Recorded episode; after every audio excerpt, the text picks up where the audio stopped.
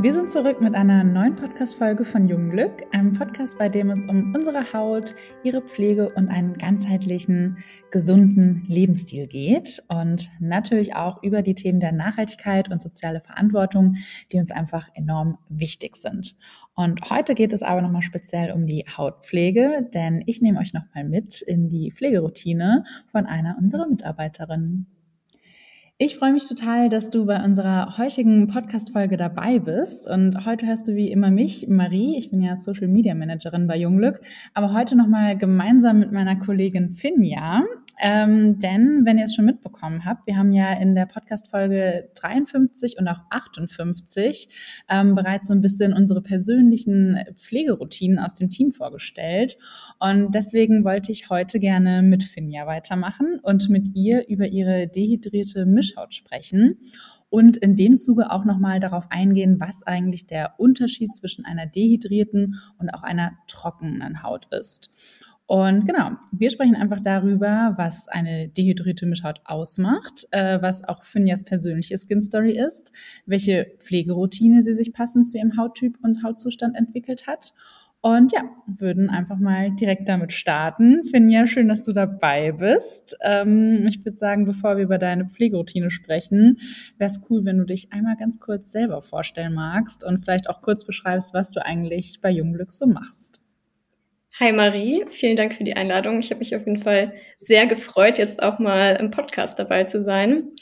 Ich bin Praktikantin im Business Development bei Jungglück. Das bedeutet, dass ich für die Konzeptionierung, Strukturierung und Durchführung verschiedener Projekte ja, verantwortlich bin, die dazu beitragen, Jungglück immer besser zu machen. Und das sind mal Projekte kreativer Natur, mal analytischer Natur. Also eine super gute Mischung, die sehr viel Spaß macht.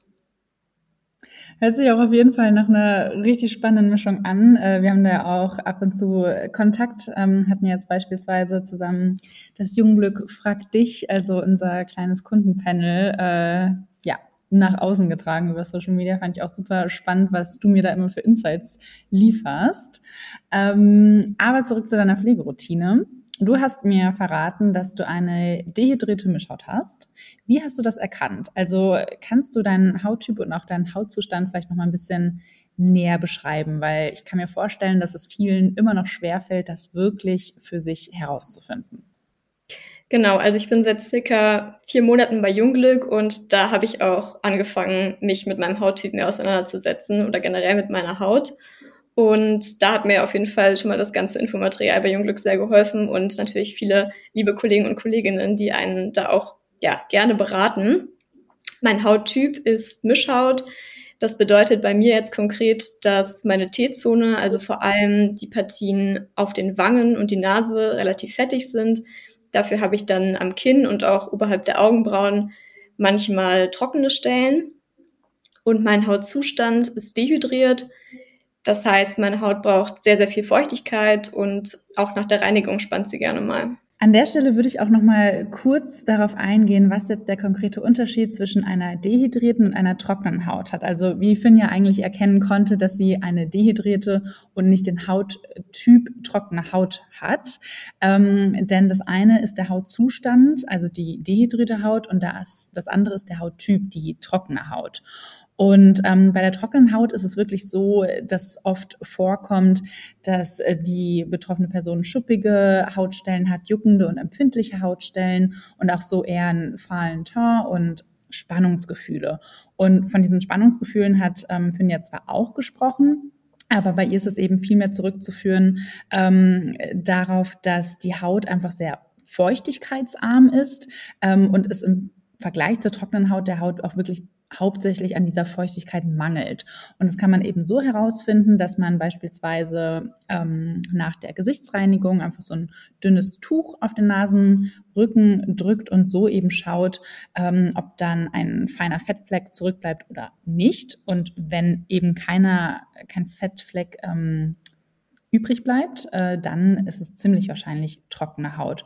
Und der Teint bei der dehydrierten Haut ist zwar auch oft mal so ein bisschen fahl und schlaffer, aber hier wirklich so äh, das Hauptmerkmal, dass die Haut wirklich nach der Reinigung spannt und auch teilweise anfälliger für Unreinheiten oder auch für Akne ist. Ähm, genau. Aber falls ihr dazu nochmal Fragen habt, äh, kann ich auch sehr gerne nochmal den Blogartikel dazu verlinken. Wir haben da einen sehr ausführlichen. Ich glaube, das ist vielleicht auch nochmal einfacher, wenn man das kurz nachlesen kann.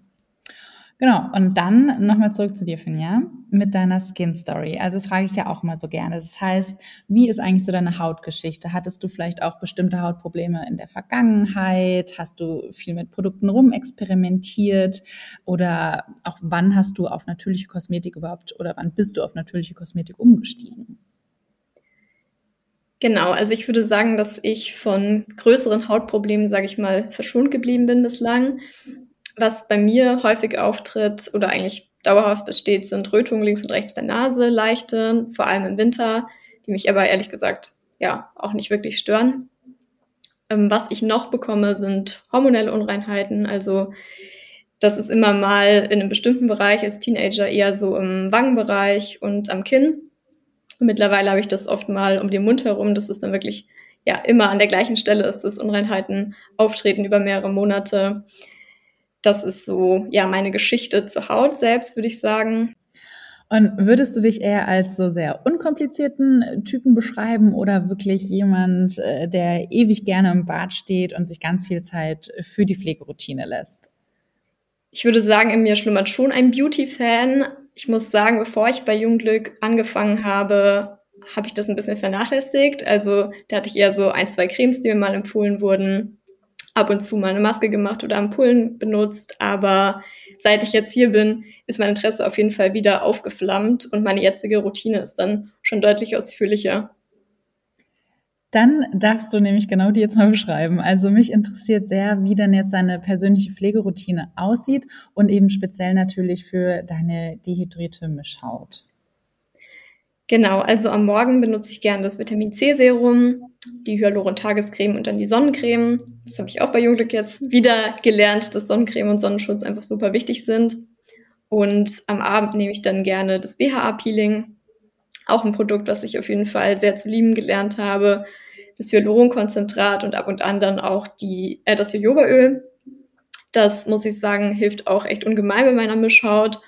Und dann benutze ich auch gerne die Augencreme ab und an, weil ich auch finde, dass die super feuchtigkeitsspendend ist und echt ein strahlendes Ergebnis quasi hinterlässt.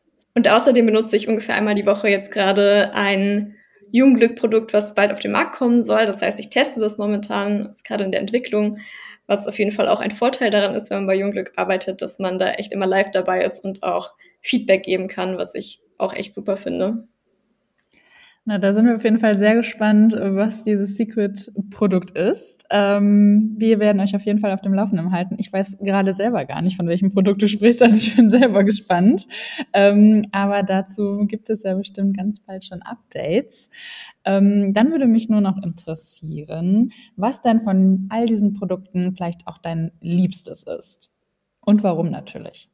Ja, also ich muss sagen, dass es tatsächlich das BHA-Peeling ist weil ich da das Gefühl habe, dass das wirklich sehr gut mit den Rötungen, die ich vorhin beschrieben habe, geholfen hat. Also die ja, sind wirklich zurückgegangen und ich finde auch, dass mein Hautbild dadurch sehr viel feiner geworden ist, also Poren kleiner und ja, generell irgendwie ein bisschen strahlenderer Tar. Also da ja, bin ich echt wirklich begeistert von und habe das wirklich auch von Anfang an super vertragen. Ja, also das ist mein Lieblingsprodukt von Jungglück, würde ich sagen. Okay. Vielen, vielen Dank, dass du uns diesen Einblick in deine Pflegeroutine gegeben hast. Ich äh, finde das tatsächlich immer super hilfreich, wenn man einfach mal beispielhaft hört, ähm, wie denn das andere Personen machen, weil man muss ja sagen, wir haben ja mittlerweile so eine große Produktpalette. Ähm, aber ja, da war das auf jeden Fall sehr hilfreich. Ähm, wie gesagt, ähm, alles weitere verlinke ich auch gerne nochmal in den Show Notes. Also einmal den Blogartikel Dehydrierte versus trockene Haut, äh, falls hier nochmal Unsicherheiten bestehen und äh, natürlich die zwei anderen Podcast-Folgen, wo wir euch ähm, äh, und dann natürlich auch die zwei anderen Podcast-Folgen, in denen wir euch schon mal so ein bisschen mitgenommen haben hinter die Kulissen, wie es dann im Bad äh, von vom Jugendglück-Team aussieht. Äh, das haben wir einmal aufgenommen mit Lena und mit mir, also Team Social Media und ähm, auch mit Sabrina, die auch nochmal Einblicke in ihre Umstellung auf die natürliche Kosmetik gegeben hat. Und ja, dann danke, Finja, dass du dabei warst und die erste Podcast-Folge zusammen mit mir aufgenommen hast. Sehr gerne. Und ich freue mich natürlich auch, wenn ihr den Podcast abonniert und eine Bewertung dalasst. Und schreibt auch sehr gerne mal in die Kommentare, ob euch noch Themen seitens Business Development äh, zusammen mit Finn ja jetzt interessieren. Ähm, weil dann würden wir zwei sehr gerne nochmal einen Podcast für euch aufnehmen. Also einfach in die Kommentare schreiben oder auch via Social Media. Das erreicht uns auf jeden Fall. Und ähm, dann freue ich mich schon sehr auf die nächste Podcast-Folge.